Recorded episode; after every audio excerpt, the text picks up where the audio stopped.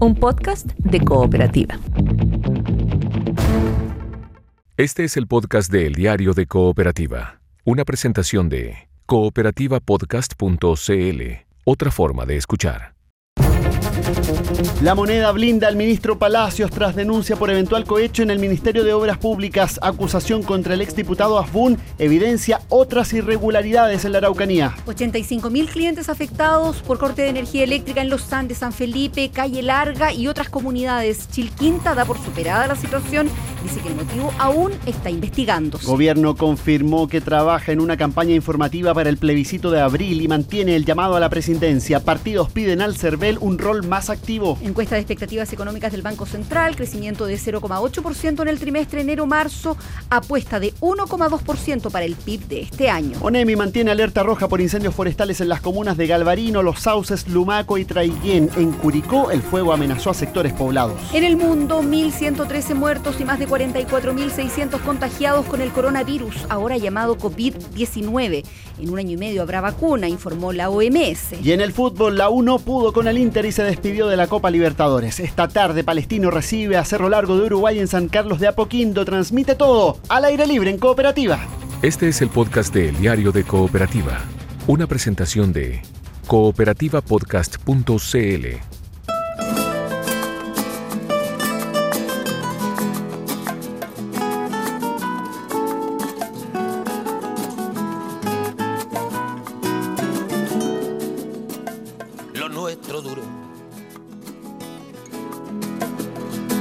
que duran dos peces de hielo en un whisky on the rocks. En vez Un de grande, el que escuchamos hoy en el inicio de esta mesa de reporteros. Desde España para el mundo, feliz cumpleaños hoy 12 de febrero a Joaquín Sabina. como un perro de nadie ladrando a las puertas del cielo. 71 años está cumpliendo Joaquín Ramón Martínez Sabina. músico, eh, bohemio, letrista, eh, cantautor que viaja por el mundo, muy amigo de Joan Manuel Serrat, por lo demás, con O sea, los pinche dos de pájaros de, un tiro. ¿Cuántas veces no han venido a Chile? Uña y mugre. Piti y poti, dirían algunos. Me gusta Joaquín Sabina a mí. Este es el tipo de música que podíamos tener más a menudo. Lo voy a proponer. Por aquí va la cosa. ¿Qué me va a decir la Paula Molina esta mañana? Porque Mira cómo viene. Buenos días, Paula, Paula Molina. Molina, Paola Guillón, ¿cómo están? Buenos días. Bienvenidas. Hola, buen día. Muy buenos días, que me gusta mucho esta canción. Ah, me gusta cuando dice ah. lo nuestro duró lo que duran dos cubos de hielo en un whisky on the rocks. O sea, nada. Me gusta que es todo lo contrario a Tamaré para la siempre, que es lo que me esperaron Claro. ayer de Whitney Houston. Claro. Y, y creo que si creo que Sabina y Serrat iban a tocar en octubre, Sí, justo venían a antes Chile. del 18. Venían a Chile Sí. y eso quedó en Poquito nada. después. No sé si era un poquito La después del la semana 18 de octubre, sí, y ellos cancelan. Sí. Es como un concierto que se cancela más o menos temprano. Hay una comprensión ahí desde la producción que lo de Chile no se iba a agotar el 18 de octubre, sino que iba a seguir más adelante. De hecho, ellos después Ah, fueron sí, y sí tocaron en Argentina, en donde por ahí en eh, alguna entrevista con Clarín hicieron referencia a lo que ocurría por esos días en Chile y bueno, celebraban en definitiva el despertar social, decían ellos, en nuestro país. Claro, eso porque han venido mucho, pero la última vez no se les pudo ver. Yo los vi, los vi un par de veces. Muy interesante. también un los he concierto visto bien- juntos. Y recuerdo haber visto a Joaquín Sabina en el Festival de Viña del Mar. Hace Sí. muchísimos años, no muchísimos años, sí. Serrat, que es otro de los grandes. Sí, pues. Sí. ¿De qué vamos a estar hablando esta mañana, Paula Molina? Vamos a hablar esta mañana de quién le tiene miedo, quién le tiene miedo, quién le tiene miedo a Bernie Sanders, que es el candidato lobo, de la oposición política ah, del Partido Demócrata en Estados Unidos y ayer ganó por poquito las primarias de New Hampshire, ¿cómo se llaman? Que es un, un lugar muy bonito en Estados Unidos, muy lindo, sí, sí. Pequeñito. pequeñito, diga, pequeñito para los estándares Güey, norteamericanos, digamos. Y allí gana Bernie Sanders, entonces se va acercando a ser él y no Joe Biden, él y nadie más el candidato de los demócratas. ¿Qué es lo que pasa? Es que algunos creen que es una figura eh, demasiado a la izquierda para la política norteamericana. Así que de eso Ah, vamos mira, a hablar. Claro, muy, muy izquierdoso el caballero. Paola Guillón, ¿qué tenemos esta mañana? Tenemos la campaña de información para el plebiscito. Constatamos con el servicio electoral que hay una alta confusión respecto de los conceptos, incluso lo que significa apruebo y rechazo en la práctica y qué más decir convención constitucional mixta y la convención constitucional. De hecho, en el voto aparecen ambas y la única diferencia es la palabra mixta. El gobierno va a hacer una campaña que no precisa en qué términos, pero que insiste en el criterio de la presidencia y habla de campaña informativa. Es, uno entiende más bien de educación cívica al respecto. Vamos a estar también conversando esta mañana sobre em, la participación de los menores de edad, de los niños directamente en el mundo digital y en Internet. Oh, cómo sí. enfrentar aquello los padres. Y vamos a estar hablando con el fiscal de alta complejidad de la región de la Araucanía, Héctor Leiva, sobre las eh, situaciones de corrupción que se han denunciado allí vinculadas al Ministerio de Obras Públicas. Y por supuesto, ustedes que nos escuchan también son parte de la mesa de reporteros a través del WhatsApp Cooperativa, más 569-78880770 y en Twitter a través del hashtag Tu Cooperativa. Comienza la mesa de reporteros. Volviéndome loco. Este es el podcast de El Diario de Cooperativa. derrochando la bolsa y la vida. Hacemos la mesa de reporteros del diario de Cooperativa junto a Gonzalo Araya, hoy con Paula Molina, con eh, Paola Aguillón. Eh, Paola, el gobierno está trabajando en una campaña de información para el plebiscito y dicen al mismo tiempo manteniendo el criterio de prescindencia de las autoridades.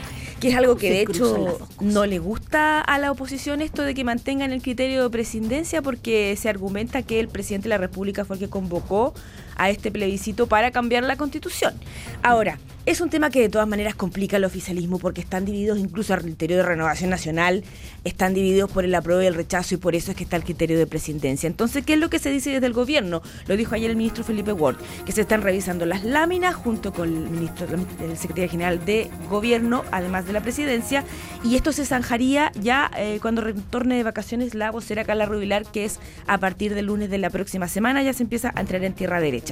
Pero básicamente lo que se pretende es realizar campaña de educación cívica y llamar a votar. Lo que sí le importa al gobierno es que la participación de esto sea alta. Es decir, que a lo menos se iguale a cuánta gente participó en la segunda vuelta, que fue el 49% aproximadamente del padrón electoral. Pero uno entiende que ahora hay más interés en participar de lo que hubo para las últimas elecciones presidenciales y parlamentarias, ¿o no? Bueno, de hecho, si uno le pregunta al mismo Patricio Santamaría del Servicio Electoral, la cantidad de cambio de domicilios que hubo cuando esto se oficializó fue tan enorme que se cayó la página. Por Ah, lo tanto, mira. uno podría presumir que efectivamente hay un alto interés por participar y que esto no debería ser el problema. El tema de la participación tiene... tiene- A menos que la página haya sido muy mala, que Ah, no es la idea, no es la idea, no. Bueno, claro, pero, pero- pero, sí, sabemos que hay un enorme interés, la encuesta criteria es como el más del 70% o mucho más. Sí. Cuando le preguntan si va a votar, quiere ir a votar y está enterado. Ah, Hay un interés, pero eh, es eh, particularmente relevante el tema cuando eh, el punto de origen de todo el proceso constituyente tiene que ver con lo que nos decía María Luisa Abraham, presidenta del TC, del Tribunal Constitucional, el otro día, cuando reconocía que, en definitiva, esta constitución, la que nos rige hoy, tiene un problema de legitimidad. Entonces, cuando, cuando, cuando hablamos del proceso constituyente, uno entiende que ah, mientras más participación, más legitimidad va a haber de todo el proceso. Sí, claro, y por eso es que el gobierno se llama garante de aquello, de las opciones que uno quiera elegir. Pasemos a escuchar lo que dijo al respecto el ministro secretario general de la presidencia, hoy vocero subrogante Felipe Ward, y lo que dice fue Chaín, presidente de la DC de la oposición, de por qué no debería ser presidente el Ejecutivo en esto. Nos parece muy importante avanzar en poder informar a la ciudadanía cuáles son los efectos y cuáles son las consecuencias de tomar una u otra opción en el proceso constitucional. Queremos informar adecuadamente cuáles son los pasos a que han concurrido las fuerzas políticas en Chile. Se puede perfectamente trabajar desde la presidencia en entregar más información a la ciudadanía y estamos trabajando en una eventual campaña para informar. Lo esencial que tiene que hacer el gobierno es ser garante Y a mí me parece que el gobierno no puede declararse presidente cuando ellos mismos convocaron efectivamente a este gran acuerdo. Debiera el gobierno no solo llamar a la participación, sino que también, si es coherente, llamar a la prueba. Ahí está entonces fue Chaín de por qué el gobierno no debería ser presidente. Los partidos además, eso sí, apuntan al servicio electoral. Varios en la oposición creen que han tenido un rol bastante secundario en este sentido. ¿En serio? De no haber salido en la primera línea a eh, informar de qué se trata. Hay de todas maneras, eh, el CERVEL tiene eh, un glosario, así lo colocan, eh, es, así es el hashtag glosario, y ellos colocan láminas explicando eh, de qué se trata el padrón electoral, cambio de domicilio, de qué se trata el voto. Oye, pero es pega del, del Es CERVEL trabajo del servicio electoral, es parte de sus atribuciones según la modificación. información. Tal cual. Y de hecho, por lo mismo le preguntamos a Patricio Santamaría y efectivamente lo van a hacer.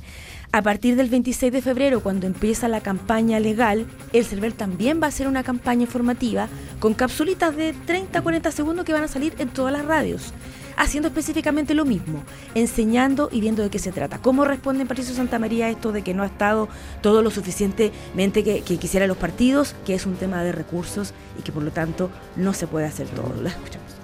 Nosotros eh, efectivamente podríamos hacer más, pero esto se requiere también contar con recursos. Vamos a poder hacer estas franjas los 57 días anteriores al, plebiscito. pero Ojalá que el, el gobierno también, tal como lo hizo el gobierno anterior, nos pudiera entregar como un tema de utilidad pública la posibilidad de acceder a la televisión. Este, aquí hay un tema de recursos que están que están pendientes, pero eh, nosotros estamos haciendo en general todo el esfuerzo posible Escuchábamos ahí al eh, presidente del Consejo Servicio Electoral, eh, Patricio Santamaría. Vamos a tener entonces campaña informativa del CERVEL, campaña informativa del gobierno y además las campañas por el apruebo y por el rechazo que van a tener eh, los distintos partidos y las distintas organizaciones de la sociedad civil. Esto independiente de la franja de la que eh, sabemos y que dura media hora y que parte un mes antes del plebiscito. Independientemente, sí. De hecho, ayer, por ejemplo, hubo una reunión de los apruebos. Son cuatro comandos que están trabajando en conjunto y que elaboraron, de hecho, esto que tengo en mis manos, que es una suerte de campaña informativa, pero claro, apoyando lo que es el apruebo. Y se explica por qué es importante tener una nueva constitución. Dice que está eh, relacionada directamente con la garantía de los derechos sociales. Pero también es una suerte de campaña cívica. Perdón, ¿y quién El hace esta campaña? esto lo están haciendo los comandos que están coordinados por el apruebo. Es decir, me refiero a la oposición, no a toda la oposición, porque aquí está el comando de la CUT que se llama 26 de abril, el de Convergencia Progresista, PS, PPD Radicales, el de la Democracia Cristiana y también el del Frente Amplio, de las Ya, fuerzas que no es- se fueron del Frente un- Amplio. Un buen intento de trabajar conjuntamente en una campaña informativa. Sí, y de hecho esto es lo que se va a repartir cuando salgan a la calle el 26, el 27 y el 29. El 29 hay un, un puerta a puerta a nivel nacional que ellos quieren que sea muy ambicioso. Cuando tú dices esto, son dos hojitas que eh, en una eh, dice plebiscito nacional, eh, la fecha, quiere usted una nueva constitución, el apruebo o el rechazo, qué tipo de órgano debiera redactar la nueva constitución, qué es la constitución, porque Chile necesita nueva constitución. Que lee bien de lejos la Verónica Franco porque están lejos los papelitos. los. Pero Paola Guillón, eh, tengo una pregunta, eh, porque en uno de esos salen los dos votos. No, sí, yo también lo veo. Oye, ¿y eso, eso así van a ser? así, no, no sabemos si van a ser así las No, si papeletas. sabemos cómo van a ser y de hecho por eso decía que la confusión no es menor. ¿Por qué? Porque apruebo o rechazo ya, estamos claros. Es Uno que, sí, claro. otro no, ya. Ya, Pero es que, la- es que estoy votando, ya. En la Pero la- primera tengo que votar a prueba o rechazo, marco para un ladito. Exacto. Pero Porque en la estoy, otra estoy con dice presidencia, se fijan ya. ¿Y en la segunda qué hay que hacer? Convención mixta constitucional. Ojo a la palabra mixta, que sabemos que es esto, mitad ciudadanos electos, mitad parlamentarios. Y la otra es convención constitucional. Pero ambas tienen la palabra Exacto. Perdona, Constitucional y perdona, constitucional. en- sí, y en el voto, va- pero hay una explicación debajo de la descripción. Sí, ¿Eso va a es estar en la papeleta? Sí, en el voto también va a estar la explicación. Ya, ¿puedo ver si es clara la explicación? Porque me voy a confundir votando. Sí, es- Entonces, lo que hay que fijarse es que una dice estoy convención... pasando Paula Molina al papel. Gracias. Una- voy a votar, permiso.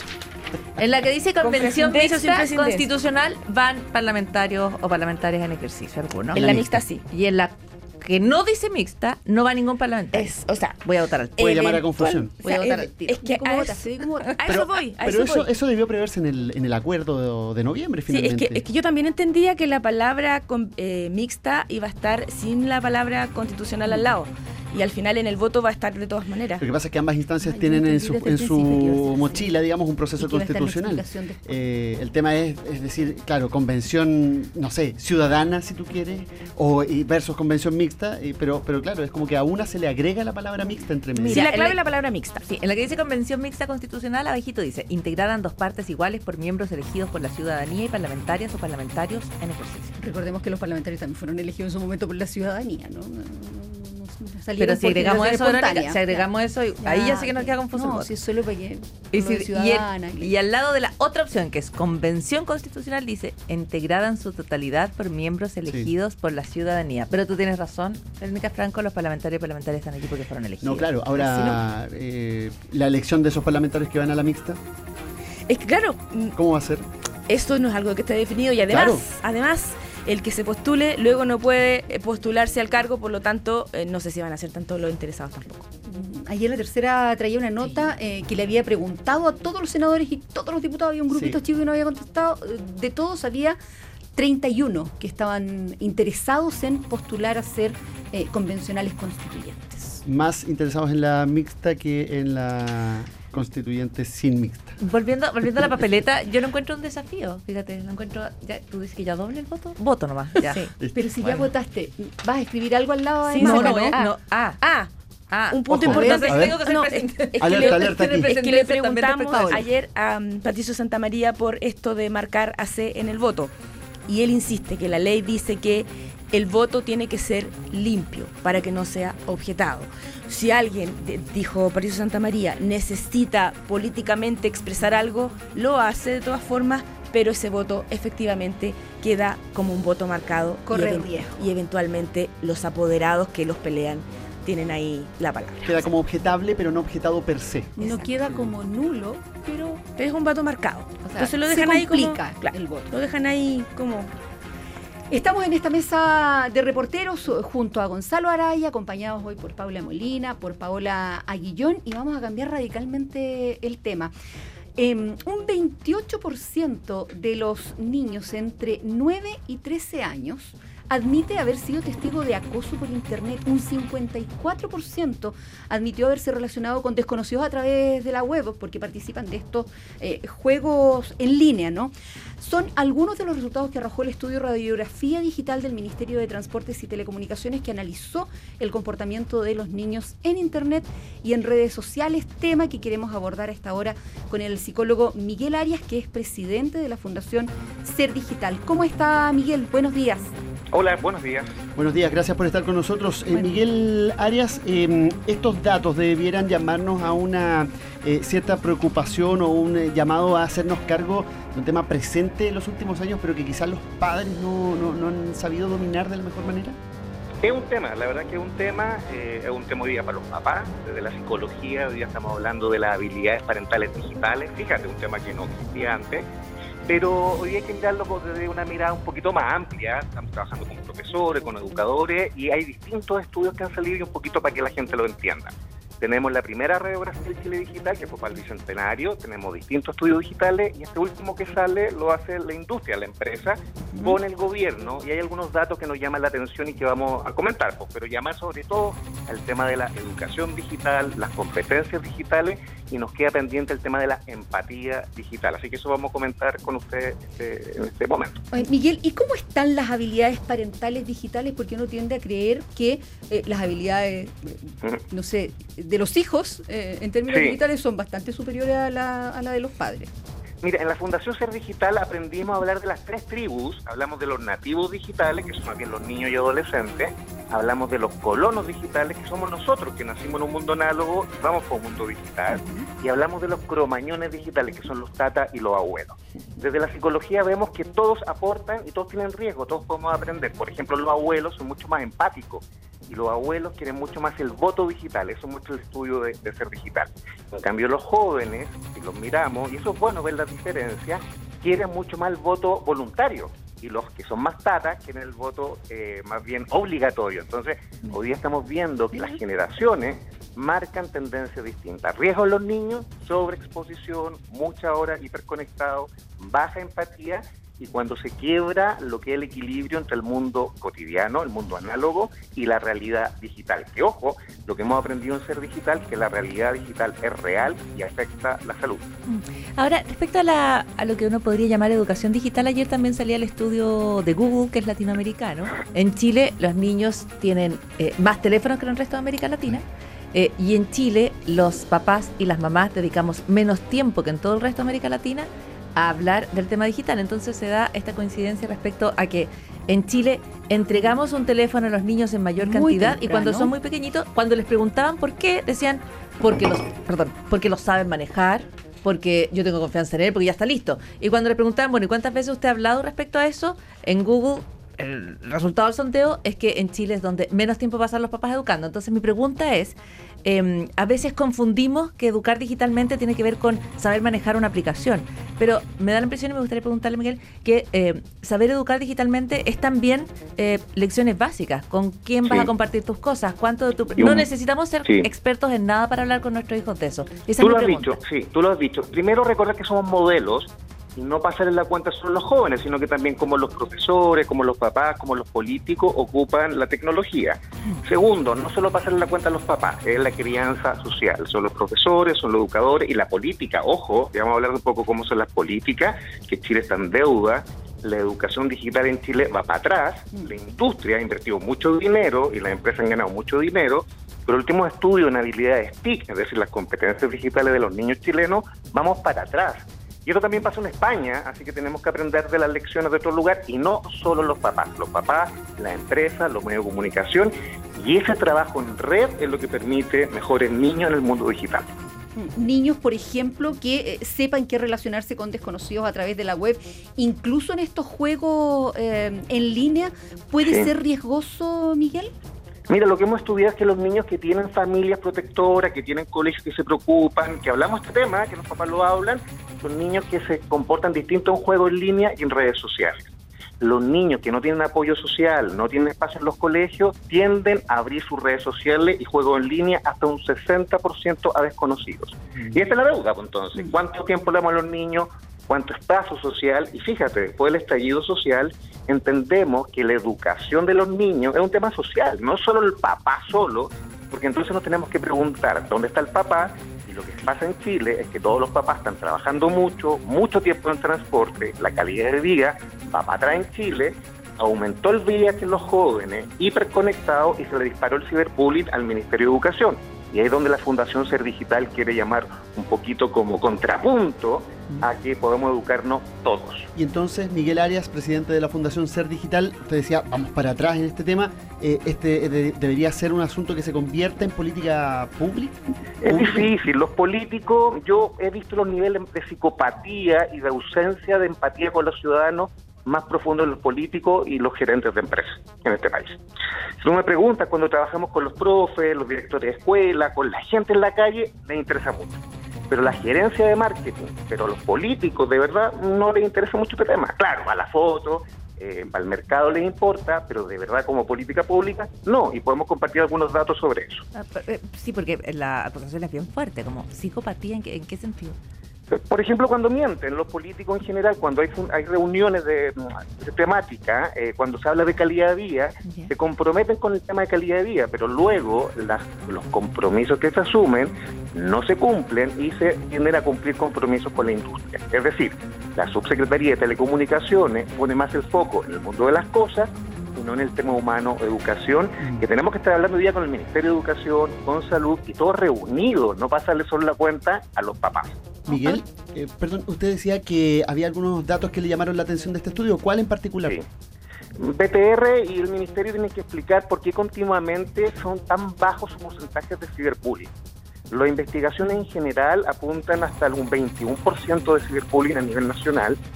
El año pasado tenemos estallido social y los estudios internacionales señalan que con conflicto social aumenta el ciberbullying y es lo que nos preocupa entonces. Nos extraña el porcentaje que maneja este estudio. Ese porcentaje es de 7% según el estudio eh, que hemos eh, conocido durante esta... Sí, esta- nos preocupa porque unos gobiernos, hace dos o tres gobiernos atrás, para bajar los datos de riesgo, para que aumentó la información, y claro, parecía un 5% de ciberbullying, pero es un dato descompuesto, entonces hay que reunir Sí. todos los datos, y en Chile es un tema que nos preocupa.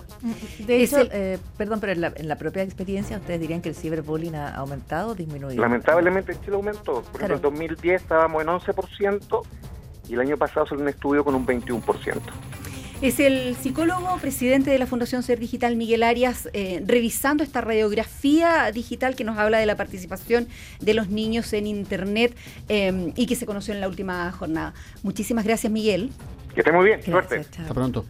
Hacemos un alto en eh, esta mesa de reporteros del diario de Cooperativa. Ya hablamos de las primarias en Estados Unidos, hablamos también de eh, los casos de eh, corrupción que involucran al Ministerio de Obras Públicas en la región de la Araucanía. Este es el podcast de El Diario de Cooperativa, una presentación de cooperativapodcast.cl. Mesa de reporteros en el diario de Cooperativa, que hoy es de reporteras, junto a Paola Guillón, junto a Paula Molina.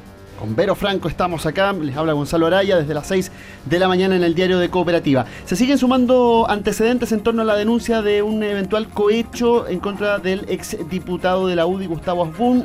La investigación eh, sobre él, un eh, caso que involucra también al MOP y en la que se vincula además al ministro de Economía, Lucas Palacios, que en los hechos denunciados, en la época de los hechos denunciados, era subsecretario del MOP. Conversamos a esta hora con el fiscal a cargo del caso, Héctor Leiva, fiscal de alta complejidad que lleva adelante la causa. Fiscal Leiva, ¿qué tal? Buenos días. Buenos días, Muy fiscal. buenos, muy buenos días. Buenos Eh, días. fiscal, ¿cuántos son finalmente los casos de corrupción que se están investigando ahí en la región de la Araucanía? ¿11? ¿Todos vinculados al eh, Ministerio de Obras Públicas? ¿O también hay otras reparticiones eh, públicas que están siendo investigadas? Miren, en este minuto, eh, a raíz de la denuncia que se ha hecho medianamente conocida, hemos decidido ir eh, juntando otras investigaciones y analizando modus operandi. Y eso es lo que dice en relación con las otras 11, 11 denuncias en que se encuentran algunas irregularidades, eh, precisamente en el Ministerio de Obras Públicas, en la Dirección de Vialidad. Todas en obras públicas. Exactamente, ¿Son 11 más la que involucra al exdiputado Asbun? así es. Ya. 12. En ese caso, eh, fiscal Leiva, usted despachó la orden de investigar el 9 de octubre pasado a la PDI.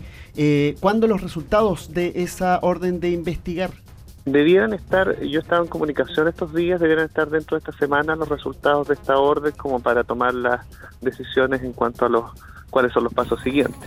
¿Y cuáles son los escenarios que se abren ahí? Bueno, ahí depende mucho de los resultados que nos entregue la investigación. Hay que ver si vienen todas las diligencias que nos parecen necesarias o si hay que pedir que se complementen otras. O además, eh, si hay que pedir algún tipo de requerimientos judiciales o algún tipo de medida en particular. Eh, muy buenos días, fiscal.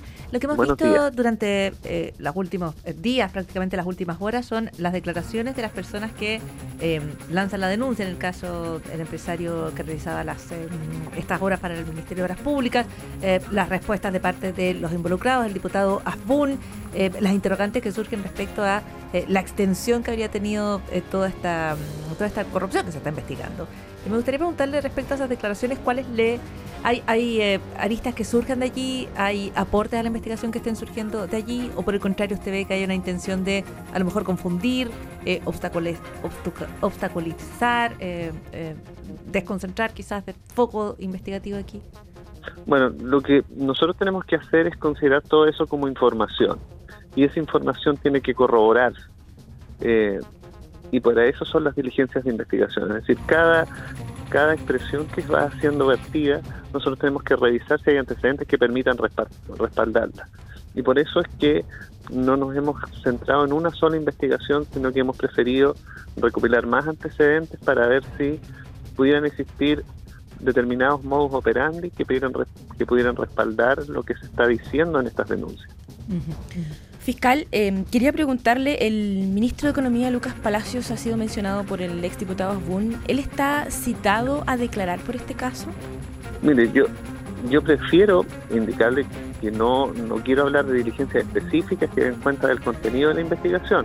Ahora, obviamente, dentro de las diligencias de investigación va a haber que hacer citaciones y tomar declaraciones a muchas personas y en este caso él tiene la calidad de testigo eh, y lo más probable es que tiene que ser citado a declarar a la, a la investigación. ¿Esa es una decisión que se va a tomar de acuerdo a los resultados de la investigación de la PDI que deberían llegar esta semana?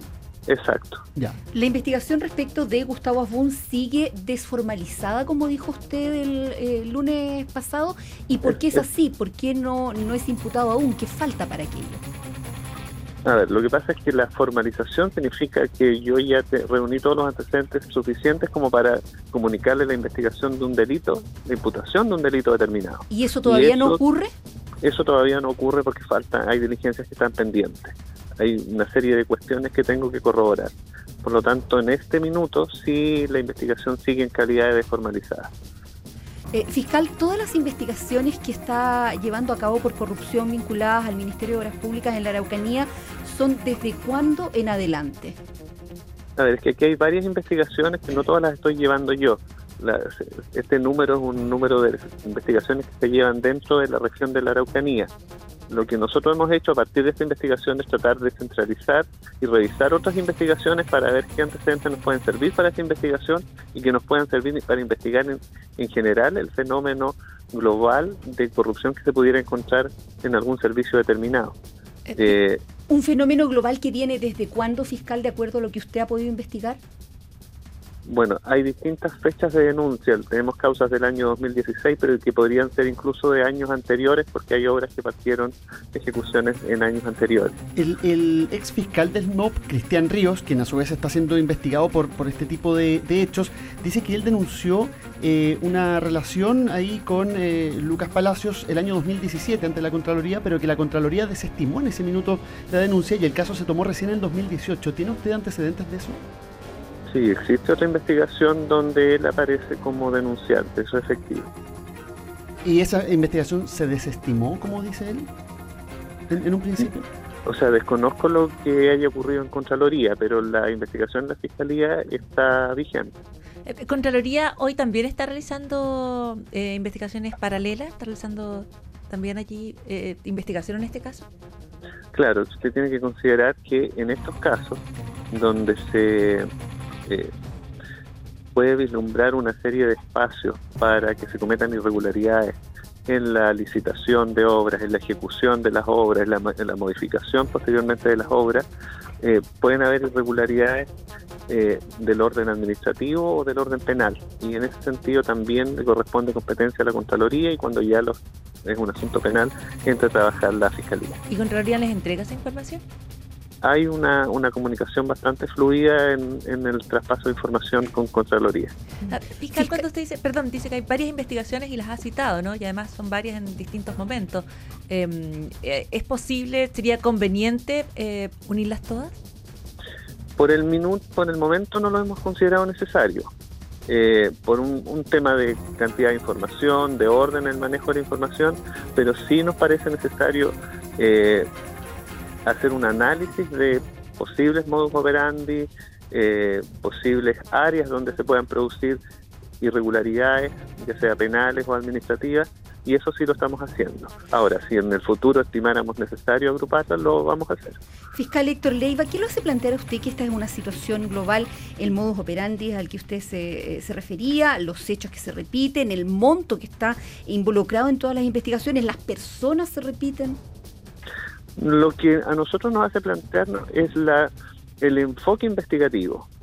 Nosotros queremos enfocar esto desde un punto de vista global, es decir, hay una serie de investigaciones que dicen relación con eh, irregularidades que se cometen en una área determinada eh, y nos parece que nosotros no debiéramos investigar aisladamente cada caso.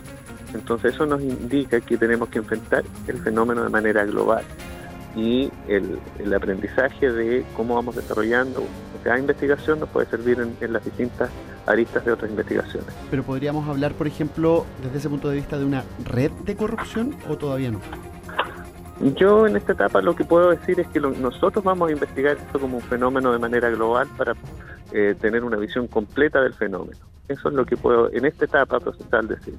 Fiscal, quería preguntar si uno podría pensar que esto pudiese ocurrir en otras regiones también en el Ministerio de Obras Públicas.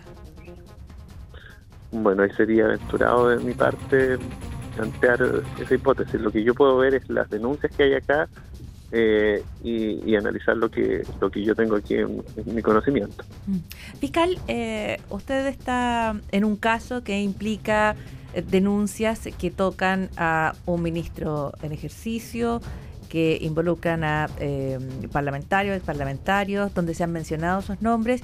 Y en nuestra historia reciente, lo que nosotros hemos visto en el marco del desarrollo de estos casos, que son casos que se desarrollan eh, bajo eh, singular presión, eh, uno puede aventurar presiones políticas, eh, son casos en los cuales hay presión mediática y son casos en los cuales se generan expectativas ciudadanas que luego eh, se pueden ver eh, muy, muy contrariadas cuando de encontrarse efectivamente los delitos las penas no sean las suficientes. Usted está entrando en un área que que eh, tiene enorme peso, en un caso que puede tener enorme peso tanto para la Fiscalía como para la opinión pública. Yo, eh, el en el 18 de octubre se mencionaba, por ejemplo, la falta de sanciones para casos de corrupción como uno de los gatillantes de la, de la crisis. Eh, ¿Con qué herramientas usted enfrenta una situación que yo describiría como compleja? No sé si usted está de acuerdo. Sí, mire, yo creo que la frente a este escenario que usted describe, la, la Fiscalía tiene bastante claridad en cuanto al, al rol que le corresponde a la Fiscalía en, en esta materia. Y el principal eh, método de trabajo es darle seriedad a la investigación. Es decir, que aquí las investigaciones sean lo más serias, lo más objetivas posibles, que se reúnan todos los antecedentes de modo de entregar respuestas serias y fundadas para que después la ciudadanía pueda formarse una, una conclusión eh, global de lo que ha ocurrido. Eh, por eso tratamos de evitar cualquier tipo de eh, especulación eh, o de anticipar juicios eh, que después no puedan ser comprobados. Entonces yo creo que esa es la, la primera tarea. Y en segundo lugar, eh, una vez que ya se reúnan antecedentes, eh, también tener presente que estos delitos también tienen penas que no son altas, por lo tanto tampoco hay que eh, hay que disminuir un poco también las expectativas en cuanto a las sanciones probables por este tipo de hechos. ¿A qué se expone, por ejemplo, Gustavo Asbun si fuera efectivamente eh, inculpado, acusado por cohecho y tráfico de influencia fiscal? Bueno, la verdad es que todavía yo creo que es como muy apresurado empezar a hablar de las sanciones probables porque hay varios pasos que, que investigar. O sea, no tiene la calidad de empleado público, por lo tanto hay que acreditar una serie de antecedentes para poder hacer alguna imputación en su contra. Entonces, en esta etapa de, de reunir antecedentes, lo importante es eso. Lo primero es ver la seriedad y la credibilidad de la denuncia que se ha formulado, reunir los antecedentes que acrediten esta denuncia y en base a eso después tomar decisiones. ¿Hay alguna estimación del impacto a las arcas del fisco producto de estos casos? Porque, por ejemplo, el diario El Mercurio informa de un- una empresa que fue contratada para limpiar y mantener caminos rurales, debía retirar nieve, pero el retiro de nieve fue mínimo, muy poquito, tomó unas fotos de esa zona en la que había retirado y el fisco le pagó a esa empresa el, trabajo hecho. Eh, ¿Hay más casos de este tipo? ¿A cuánto podría llegar el impacto al fisco? Claro, esa es una investigación que está en pleno desarrollo, que hay que comprobar que, sean efectivos esos antecedentes y en base a eso, eh, una vez que tengamos un mayor avance en las investigaciones, podemos hacer una estimación del perjuicio y a ver hasta qué, hasta qué monto alcanza. Eh, ¿Le podemos insistir en lo del ministro Lucas Palacios? Eh, el lunes eh, declararía ante la fiscalía como testigo, ¿no? O sea, lo que yo le dije antes era que la idea es hacer citaciones lo más pronto posible y avanzar con la con la investigación. Existe la disposición también de parte de, de los demás interesados en colaborar con la investigación, pero ya contenido específico de la investigación voy a tratar de... ¿El de Ceremi, no- el, el no Ceremi referir. también está como testigo? Por ahora sí. ¿Es la única autoridad fiscal eh, actual que va a ser citada por este caso en calidad de testigo? Eh, hay varias diligencias, pero como le decía, mucho depende también de la, del resultado del informe que, está, que tenemos que, re- que recibir estos días para ver las diligencias que hay que seguir. Porque, como le decía, dependiendo de ese informe, se hay que tomar las de- decisiones en cuanto a qué diligencias hacer a continuación. El fiscal de alta complejidad en la región de la Araucanía, Héctor Leiva, conversando con el diario de Cooperativa. Muchísimas gracias. Gracias a ustedes. Buen día. Buen Hasta luego. día. Este es el podcast de El Diario de Cooperativa. Mesa de reporteros en el diario de Cooperativa. Paula Molina, vamos a Estados Unidos. Así es, hablemos un poco de quién podría ser el próximo presidente de la nación más poderosa del planeta con evidentes eh, intereses e influencia en América Latina. Eso para que nos quede claro que esto es importante. La pregunta es, eh, ¿quién le tiene miedo a Bernie Sanders? Eh, Bernie Sanders tiene 78 años. Bernie Sanders ha sido un hombre de izquierda toda la vida en Estados Unidos y ahora que es mayor, más todavía. y está a las puertas de conseguir o muy cerca o acercándose a conseguir ser el nominado de la oposición política a Donald Trump para ser su candidato presidencial. Ayer hubo primarias en New Hampshire. Nosotros habíamos hablado antes de Iowa, donde las personas votan parándose en una esquina de, de la sala, los que todos los que están con Gonzalo allá para allá, un físico. todos los que están con Verónica Franco para acá, en fin, no, aquí es un sistema con voto secreto en una una primaria, solo votan los demócratas y el 26% de los votantes se fue a Bernie Sanders. Y no se fue a Joe Biden, que todos pensaban, no se fue a Elizabeth Warren, que era una opción, no se fue a Peter Buttigieg, que fue la sorpresa demócrata, este exalcalde muy joven, eh, un hombre casado con una pareja hombre, que eh, es moderado, pero eh, muestra una, un nuevo Estados Unidos, podemos decir, le gana Bernie Sanders. Ahora, ¿quién es Bernie Sanders y por qué hay quienes le tienen temor? Hay quienes le tienen temor dentro del Partido Demócrata porque creen que puede estar demasiado a la izquierda. Y la última vez que el Partido Demócrata eligió a un candidato presidencial a la izquierda se llamaba George McGovern. ¿Lo recuerdan? No, la bueno, verdad es que no. eso es una señal de lo malo que le fue, porque no lo recuerdan, perdió ante Richard Nixon. Entonces, tienen el susto de volver a cometer ese mismo 60. error. Otros dicen, no, Estados Unidos cambió, como Chile cambió, Estados Unidos cambió y Bernie Sanders tiene una buena opción ante Donald Trump. De hecho, le puede dar la pelea a Donald Trump porque tiene un estilo que es frontal como el de Donald Ah. Trump, porque tiene un estilo que es radical como el de Donald Trump. Este no es un moderado al que Donald Trump le va a venir a decir cualquier cosa. Bernie Sanders se la va a responder. De hecho, ¿saben cómo le dice Donald Trump a Bernie Sanders? ¿Cómo le dice? El loco Sanders. No. Le dice Crazy Sanders, que para el nivel de No, ofensas claro, que hace claro. Donald Trump es bajito. Yo creo que te ganan Casi el loco respetuoso. Sanders. Casi, Buena- como buena casi onda. respetuoso. Tiene 78 años. Él eh, estuvo en la famosa marcha donde Martin Luther King dice yo tengo un sueño. Ahí está, claro, si uno mira entre el público, ahí está Bernie Sanders, muy joven. Bernie Sanders en algún momento se va a trabajar a un kibbutz en Israel. ¿Recuerdan que son Sí, estas sí, sí. eh, como Comunidades. comunidades? Él estuvo allí, vuelve a Estados Unidos, se instala en un lugar muy bonito que se llama Vermont y parte trabajando como carpintero. O sea, Bernie Sanders, uno como usted.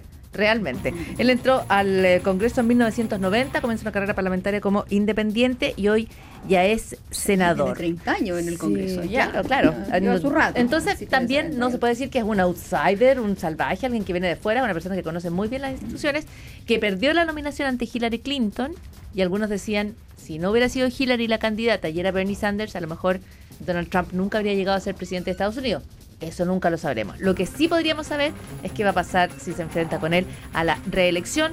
No está zanjado porque todavía hay más primarias y se espera la gran convención, que es esa convención con las banderitas y, y la fiesta, pero eso no es hasta julio, así que todavía queda un camino, pero Bernie Sanders está eh, llegando a la primera posición para enfrentar a Donald Trump. Yo estuve un ratito con insomnio entre las 3 y un cuarto para las 4 de la mañana, más o menos. ¿Ya? Y a esa hora, claro, con horas de diferencia seguramente, Trump tuiteaba, pero cada cinco minutos, Mm. sobre Sanders y sobre sí mismo, porque a él le fue muy bien en estas primarias. Claro, bueno, pero- Arrasó pero- por el lado de los republicanos. Pero si no tenía No oposición, pues contendor. como decir, corrió solo y llegó primero, no ninguna gracia. No es- alguien que corrió no solo es- y llegó segundo. No, Bueno, Lo recordamos, ya. Paula Molina, Paola Guillón, eh, gracias por haber participado en esta Muchísimas gracias. Hasta mañana. Que estén bien, buen día. Buen día. Titulares en unos instantes. Este es el podcast de El Diario de Cooperativa. La moneda blinda al ministro Palacios tras denuncia por eventual cohecho en el Ministerio de Obras Públicas. Acusación contra el ex diputado Afun evidencia otras irregularidades en la Araucanía. Lo detalló a Cooperativa el fiscal de alta complejidad Héctor Leiva. Hemos decidido ir juntando otras investigaciones y analizando modus operandi. Y eso es lo que dice en relación con las otras 11 denuncias en que se encuentran algunas irregularidades, precisamente en el Ministerio de Obras Públicas, en la Dirección de Vialidad. ¿El ministro de Economía, Lucas Palacios, está citado a declarar por este caso? Dentro de la diligencia de investigación va a haber que hacer citaciones y tomar declaraciones a muchas personas y en este caso él tiene la calidad de testigo y lo más probable es que tiene que ser citado a declarar a la, a la investigación. La investigación respecto de Gustavo Afun sigue desformalizada. Falta, hay diligencias que están pendientes. Por lo tanto, en este minuto sí la investigación sigue en calidad de desformalizada. 1.113 muertos y más de 44.600 contagiados con el coronavirus, ahora llamado COVID-19. Del efecto en las importaciones y exportaciones conversamos con el ministro de Agricultura subrogante, José Ignacio Pinochet.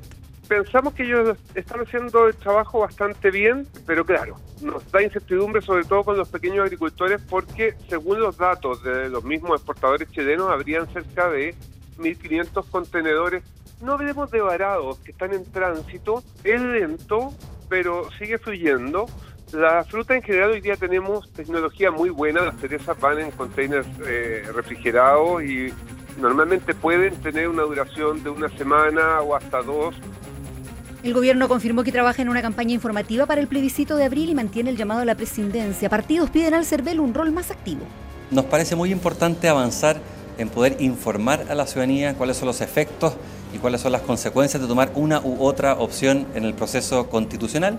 Queremos informar adecuadamente cuáles son los pasos a que han concurrido las fuerzas políticas en Chile. Se puede perfectamente trabajar desde la presidencia en entregar más información a la ciudadanía y estamos trabajando en una eventual campaña para informar. Lo esencial que tiene que hacer el gobierno es ser garante Radiografía digital de niños y jóvenes en redes sociales reveló alta exposición de menores al ciberbullying. Conversamos con el presidente de la Fundación Ser Digital, el psicólogo Miguel Arias.